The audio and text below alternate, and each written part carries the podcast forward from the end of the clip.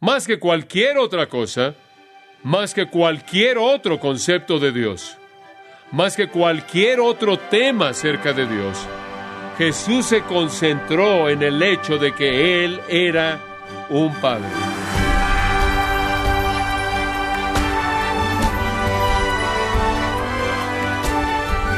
Le damos las gracias por acompañarnos en su programa Gracias a vosotros con el pastor John MacArthur. Las autobiografías son más confiables que las biografías debido a que el autor conoce el tema más que nadie. Por lo tanto, cuando buscamos la mejor descripción del magnífico carácter de Dios, ¿quién podría ser el mejor o la mejor fuente sino el mismo Jesucristo, el Dios encarnado?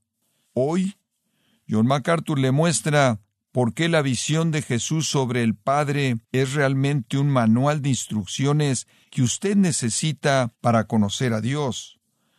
Esta es la nueva serie Disfrutando a Dios, aquí en gracia a vosotros. Jesús conocía a Dios mejor que cualquier otra persona, mejor que los filósofos eruditos y pensadores, quienes han hecho esfuerzos inmensos de pensar acerca de la deidad, mejor que los profetas, que recibieron su información mediante revelación, mejor que los apóstoles, quienes recibieron la misma mediante revelación, mejor que cualquier fuente humana cuya mente está limitada por los confines de la humanidad. Jesús conocía a Dios mejor que cualquier otra persona. Y Jesús dijo que usted puede confiar en Dios. Como usted puede ver, Jesús había pasado toda la eternidad pasada en la presencia de Dios nunca hubo un principio de Dios y nunca hubo un principio de Jesús. Y entonces ellos habían estado juntos y en Juan 1 dice que ellos estaban prostonteon. Jesús estuvo cara a cara con Dios. De hecho, en su oración sumo sacerdotal en Juan 17, él dijo, Padre, devuélveme la gloria que tuve contigo antes de que el mundo comenzara. Si alguien conoce a Dios, Él lo conoce. Y Él dice que usted puede confiar en Dios en su vida. Y entonces comencé a pensar en eso. Si realmente quisiera saber cómo es Dios, entonces debería escuchar lo que Jesús dijo. ¿Y qué es lo que Jesús dice acerca de Dios? En primer lugar, Él nos da una gran presentación de Dios. Una gran presentación de Dios. En sus palabras en los Evangelios. En Juan 4:24 nos habla de la naturaleza de Dios. Él dice, Dios es un espíritu. En Juan 17:11, Él nos habla de la santidad de Dios. Él dice, Padre Santo. Y en Juan 17:25 Él dice, Oh Padre justo. Y después Jesús de manera repetida nos habla de la justicia de Dios. En Mateo 21, 33 y en adelante, Él nos cuenta del dueño de una viña que literalmente destruyó al que había tratado mal a sus siervos y a su hijo, y ese dueño de la viña es Dios, y Él juzga el pecado. En Mateo 22 nos habla de un hombre que se rehusó a usar el atuendo de la boda y fue arrojado a las tinieblas de afuera. En Mateo 25 nos cuenta de cinco vírgenes insensatas que vinieron demasiado tarde y se quedaron afuera.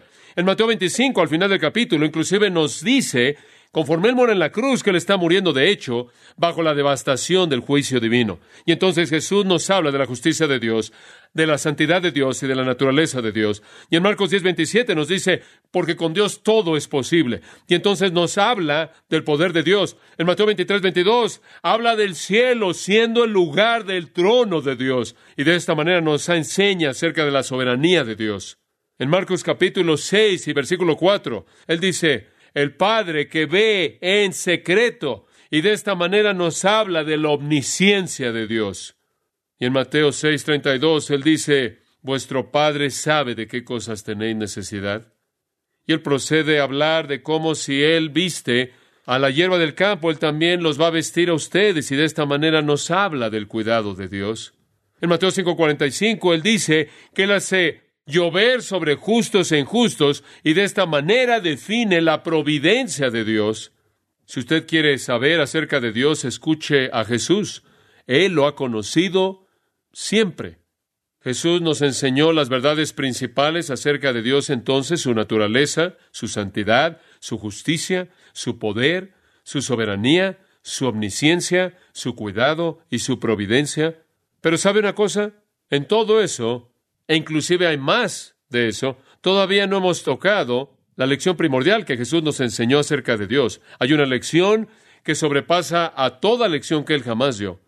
Hay un título para Dios que es repetido en los Evangelios 189 veces.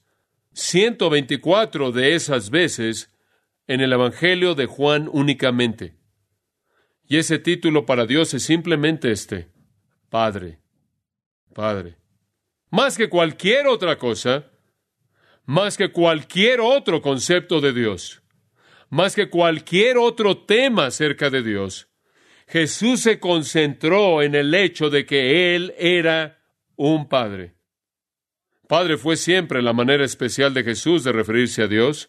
Él dice, mi Padre, Padre nuestro, vuestro Padre y simplemente Padre. ¿Qué nos enseñó Jesús acerca de la paternidad de Dios? Vayamos a Juan capítulo 5, versículos 17 al 24, y descubramos. Esta es la teología de Jesús acerca de la paternidad de Dios. Concéntrese conmigo en esto. Versículo 17. Y Jesús les respondió, Mi Padre hasta ahora trabaja y yo trabajo. Deténgase ahí. Dios no obtuvo su título de Padre de una analogía humana. El hombre obtiene su definición de Padre de Dios. Es una gran diferencia. Dios es el Padre. Y vemos cinco cualidades de su paternidad conforme el Señor habla acerca de él. Número uno, el Padre es uno con su Hijo. El Padre es uno con su Hijo. Obsérvelo en el versículo 17. Mi Padre hasta ahora trabaja y yo trabajo. Ahora, ¿qué es lo que él está diciendo? Él está diciendo, Dios trabaja en el día de reposo y yo trabajo en el día de reposo. Yo soy uno con Dios y entonces, así como Dios, yo trabajo inclusive en el día de reposo. Ahora, esto, créame, es una afirmación asombrosa para los oídos judíos. Escuche, en Marcos 2.27 Jesús dijo, el día de reposo fue hecho para el hombre. Dice usted, bueno, ahora espera un momento. Cuando Dios creó en seis días, Él reposó en el séptimo. No, Él solo descansó de su creación. Si Él hubiera descansado, todo lo que Él habría hecho se habría deshecho.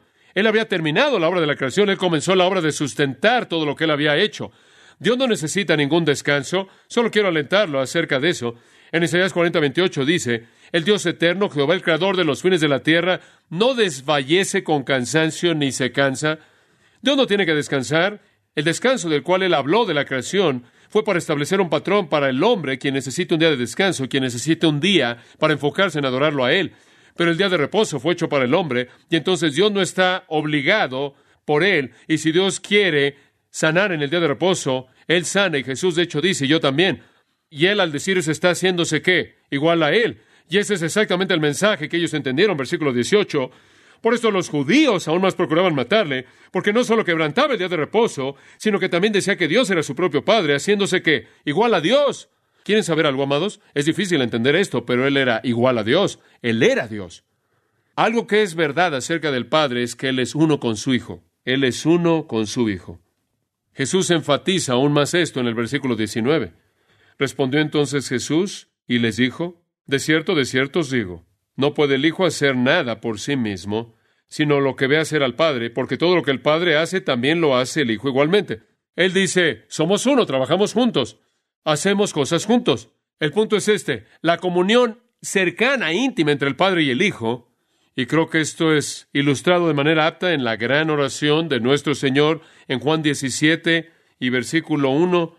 Estas cosas habló Jesús y levantando los ojos al cielo dijo, Padre, la hora ha llegado, glorifica a tu Hijo para que también tu Hijo te glorifique a ti, como le has dado potestad sobre toda carne, para que dé vida eterna a todos los que le diste.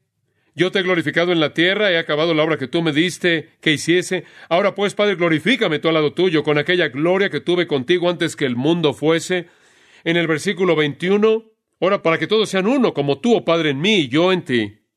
En otras palabras, una y otra vez Jesús sabía que ser un hijo de Dios significaba que él era uno con el Padre. Hay una segunda cosa aquí acerca del Padre desde la perspectiva de Jesús. No solo es el Padre uno con el Hijo, sino que en segundo lugar el Padre ama a su Hijo. Obsérvelo en el versículo 20, porque el Padre ama al Hijo. Deténgase ahí.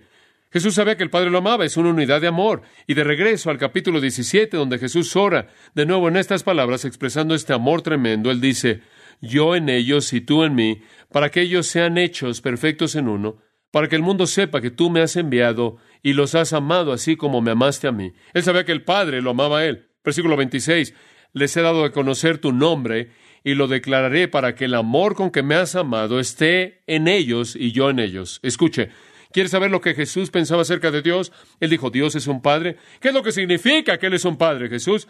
Significa que es uno con su Hijo. ¿Qué más significa? Significa que Él ama a su Hijo. En cuanto a Dios mismo, ¿cuántas veces dijo Él, este es mi qué? Hijo amado. El primer y más importante objeto del amor del Padre es el Hijo. Hay un tercer pensamiento aquí. El Padre bendice al Hijo. Observe el versículo 20 de nuevo y le muestra todas las cosas que Él hace, y mayores obras que éstas le mostrará. El Padre no retiene nada para el Hijo, le muestra todo lo que Él conoce, todo lo que Él tiene, todo lo que el Hijo jamás podrá hacer, y más allá de lo que el Hijo jamás lo había visto en su experiencia humana, Dios le permitiría ver y hacer. Él no retuvo nada, nada. El Padre bendice al Hijo. Supongo que esa es la razón por la que Jesús estaba lleno de gracia y de verdad, porque Dios no le dio el Espíritu. ¿Por qué? Por medida. Él le mostró al Hijo todo. No retuvo nada. Inclusive la cruz tuvo sus gozos. La Biblia dice que Él soportó la cruz por el gozo que fue puesto delante de Él. Entonces el Padre es uno con su Hijo, el Padre ama a su Hijo, el Padre bendice a su Hijo. Hay un cuarto pensamiento. El Padre da autoridad a su Hijo. El Padre da autoridad a su Hijo. Versículo 21. Observe esto. Porque como el Padre levanta a los muertos y les da vida, así también el Hijo a los que quiere da vida. Porque el Padre a nadie juzga, sino que todo el juicio dio al Hijo. Escuche, ¿sabe lo que está diciendo? Él está diciendo, autoridad equivalente es dada al Hijo. Él dará vida. Él va a cumplir el juicio. Y yo creo que lo que él está diciendo ahí en el versículo 21 es tanto poder de resurrección físico y espiritual. Yo creo que es el Hijo quien junto con el Padre da vida espiritualmente. Yo creo que es el Hijo quien junto con el Padre al final dará vida a cuerpos físicos conforme vienen a la resurrección. Y entonces vemos que Él es igual en poder, Él es igual en autoridad, Él es igual en su derecho de gobernar y reinar y juzgar.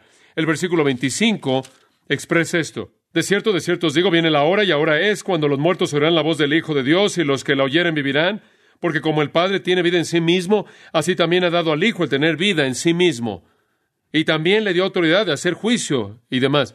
Y entonces el Padre le ha dado autoridad al Hijo, ahora escucha esto, para actuar en nombre del Padre, para actuar en nombre del Padre. Un pensamiento tremendo. Ahora escuche, el Padre es uno con su Hijo, el Padre ama a su Hijo, el Padre bendice a su Hijo, el Padre da poder y autoridad a su Hijo, Finalmente, Jesús dice del Padre, y me encanta esto, Él honra al Hijo. Él honra al Hijo. Versículo 23. Y llama a todo el mundo a esa honra, para que todos honren al Hijo como honran al Padre. El que no honra al Hijo no honra al Padre que Él envió. Y por cierto, el versículo 24 lo resume.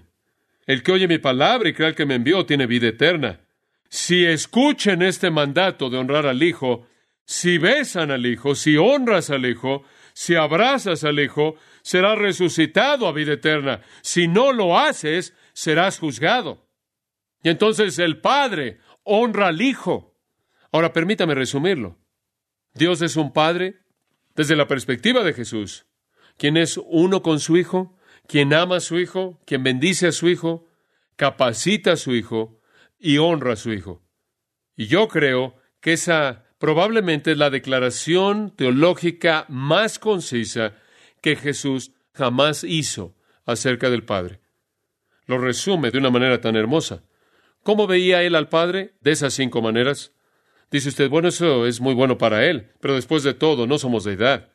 Digo, ¿qué tiene que ver eso con nosotros? No somos perfectos, sin pecado, somos imperfección pecaminosa. Somos hombres, no Dios. Jesús fue Dios. Inclusive Jesús dijo en Juan 14, si me habéis visto a mí, han visto al Padre. Digo, ¿cómo es que esto se aplica a nosotros? ¿Es Dios un Padre así conmigo como lo es con Cristo? ¿Es Dios un Padre así que Él me haría uno y me bendeciría y me amaría y me daría poder y autoridad y honra? ¿Es Dios un Padre así conmigo? Escuche. Hebreos capítulo 2. Obsérvelo. Hebreos capítulo 2. Y en el versículo 11, este es simplemente una afirmación tremenda, escuche. Porque el que santifica, ahora, ¿quién es la única persona en el universo que santifica? Dios. porque el que santifica y los que son santificados de uno son que todos. Por lo cual, no se avergüenza, esto es Cristo el Señor, no se avergüenza de llamarlos que hermanos. ¿Eso es maravilloso? ¿Es Dios un Padre para conmigo como lo es para con Cristo? Sí. Versículo 12 lo dice, diciendo, anunciaré a mis hermanos tu nombre en medio de la congregación, te alabaré. Escuche esto. Jesús se ve a sí mismo aquí, en esta profecía magnífica del Salmo 22, de pie en la asamblea de los redimidos y de pie, hombro a hombro con los hermanos que pertenecen a la familia y juntos alabando a Dios. Jesús se ve a sí mismo como uno de nosotros y nos llama hermanos.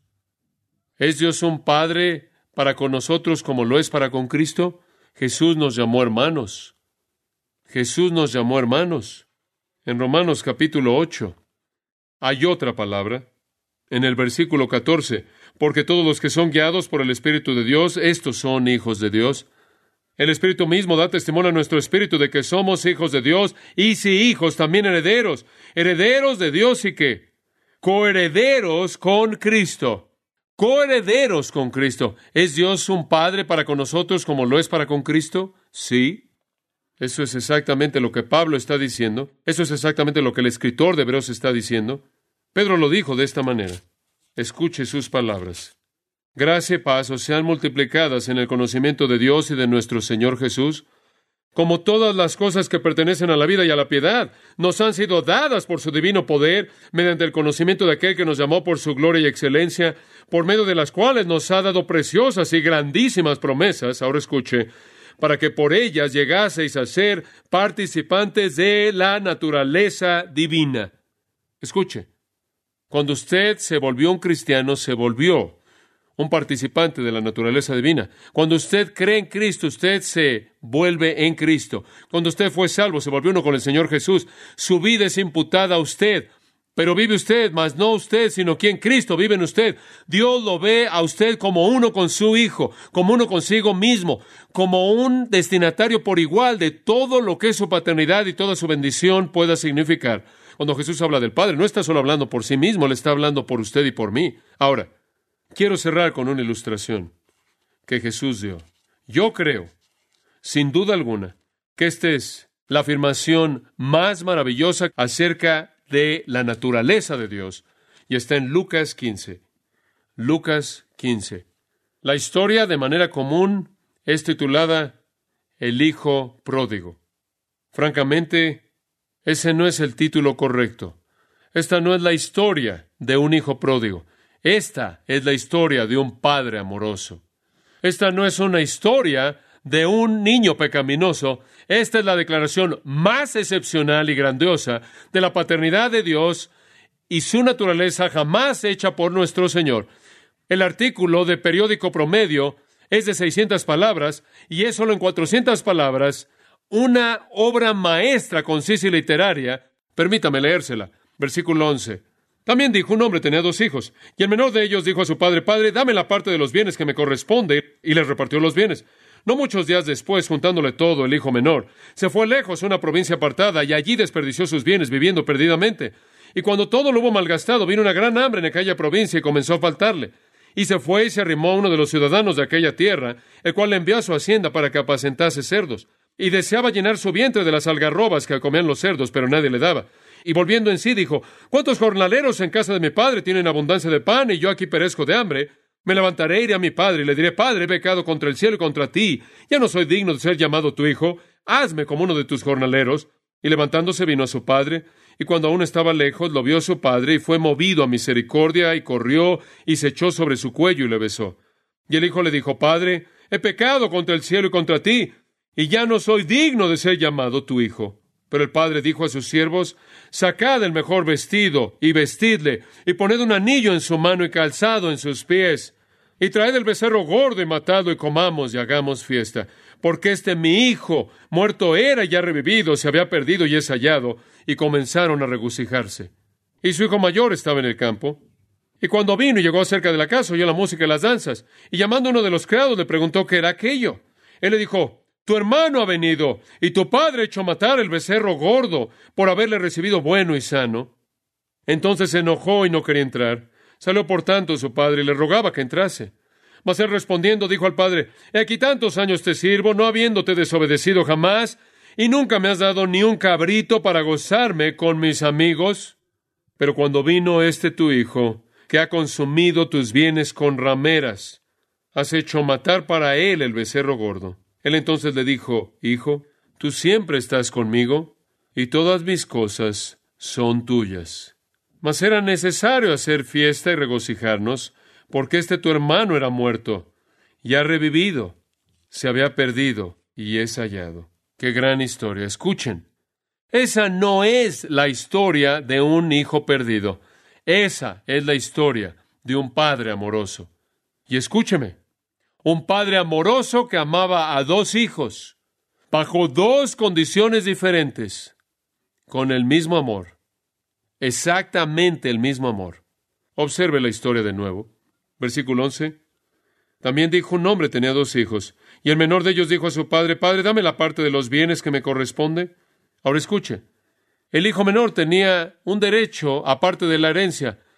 El hijo mayor obtuvo dos tercios, y si solo eran dos, eso significaba que un tercio de la herencia era de él. Pero siempre era el caso que él esperaba hasta que su padre muriera y después recibía un tercio del patrimonio pero lo quiere, lo quiere ahora, lo cual significa que el padre al responder a su petición literalmente tenía que liquidar su patrimonio y convertirlo en suficiente efectivo como para darle al hijo lo que le pidió. Y el hijo obtuvo lo que pidió y al final del versículo 12, y le repartió los bienes. Liquidó todo lo que tenía y lo puso a cargo de sus hijos. Les entregó todo lo que poseía. Versículo 13.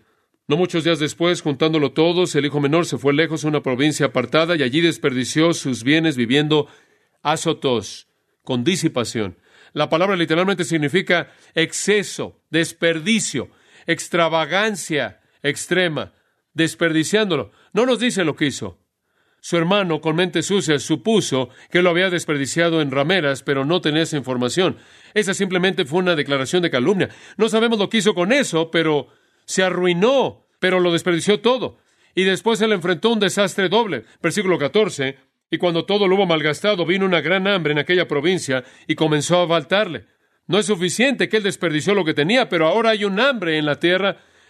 La comida, el alimento es preciado, él no puede obtener un trabajo, nadie le va a dar nada, él no tiene dinero y el hambre ha llegado.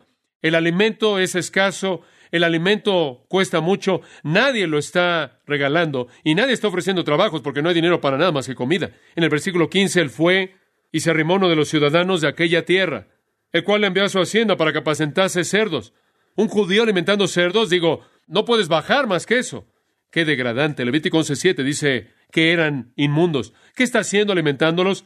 El dicho antiguo entre los judíos era que una maldición venga sobre el hombre que cuida de cerdos. Así debajo era.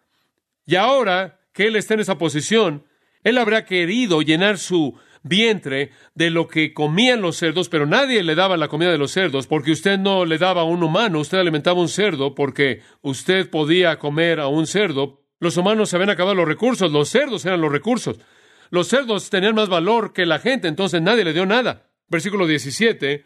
Y volviendo en sí, la desilusión comenzó a entrar en su mente y finalmente volvió en sí y comenzó a razonar, ¿cuántos jornaleros en casa de mi padre tienen abundancia de pan y yo aquí perezco de hambre? Por cierto, la palabra jornalero es muy interesante. No significa un esclavo de casa, no significa un siervo contratado, significa un trabajador contratado por un día. Dice, inclusive la gente que pase por el camino que mi padre contrata, por un día de trabajo tienen comida que comer, inclusive los jornaleros, inclusive los hombres que simplemente trabajan ahí los días libres. Versículo 18.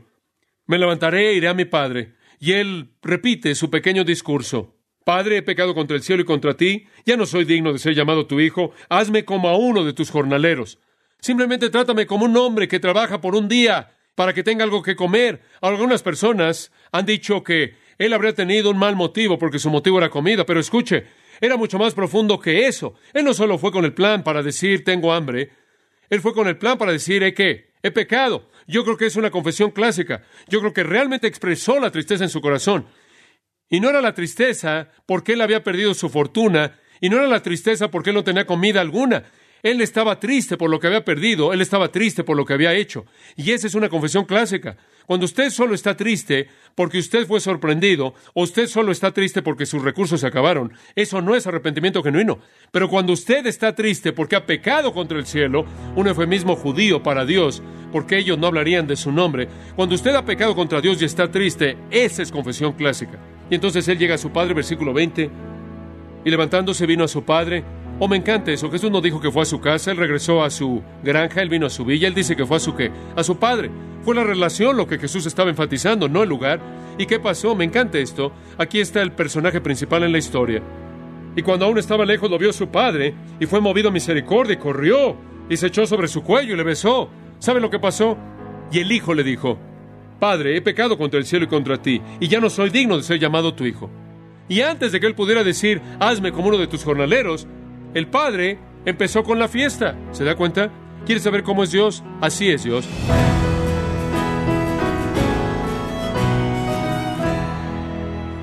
Usted ha escuchado a John MacArthur dándole la perspectiva de Jesús sobre el Padre para ayudarle a contemplar los diferentes aspectos acerca de Dios y nos permite al mismo tiempo disfrutar más plenamente de su presencia. Con la serie Disfrutando a Dios, Estamos celebrando 50 años de ministerio de John MacArthur, aquí en Gracia a Vosotros. Y quiero recordarle, estimado oyente, que tenemos a su disposición el libro A Solas con Dios, escrito por John MacArthur. En este libro encontrará a Cristo enseñándonos acerca de cómo comunicarnos con el Padre, y puede adquirirlo en nuestra página en gracia.org o en su librería cristiana más cercana. Y también quiero recordarle que puede descargar todos los sermones de esta serie Disfrutando a Dios, así como todos aquellos que he escuchado en días, semanas o meses anteriores, en gracia.org. Si tiene alguna pregunta o desea conocer más de nuestro ministerio, como son todos los libros del pastor John MacArthur en español, o los sermones en CD, que también usted puede adquirir, escríbanos y por favor mencione la estación de radio por medio de la cual usted nos escucha en gracia a vosotros. Es importante conocer no solo el país y ciudad de donde usted nos escucha, sino también la radio. Para quienes contactan nuestro ministerio por primera vez, pueden solicitar una copia del mensaje de promoción sin costo alguno, un mensaje por oyente únicamente. Si usted vive en los Estados Unidos o Puerto Rico, escríbanos a Gracia Vosotros, P.O. Box 4000, Panorama City, California 91412. O puede escribirnos a través del siguiente correo electrónico radio arroba y queremos agradecerle desde el fondo de nuestro corazón su tiempo y sintonía, y en nombre de John MacArthur y del personal de este organismo, invitarle para que nos acompañe en la próxima edición y así juntos continuar desatando la verdad de Dios un versículo a la vez, en gracia a vosotros.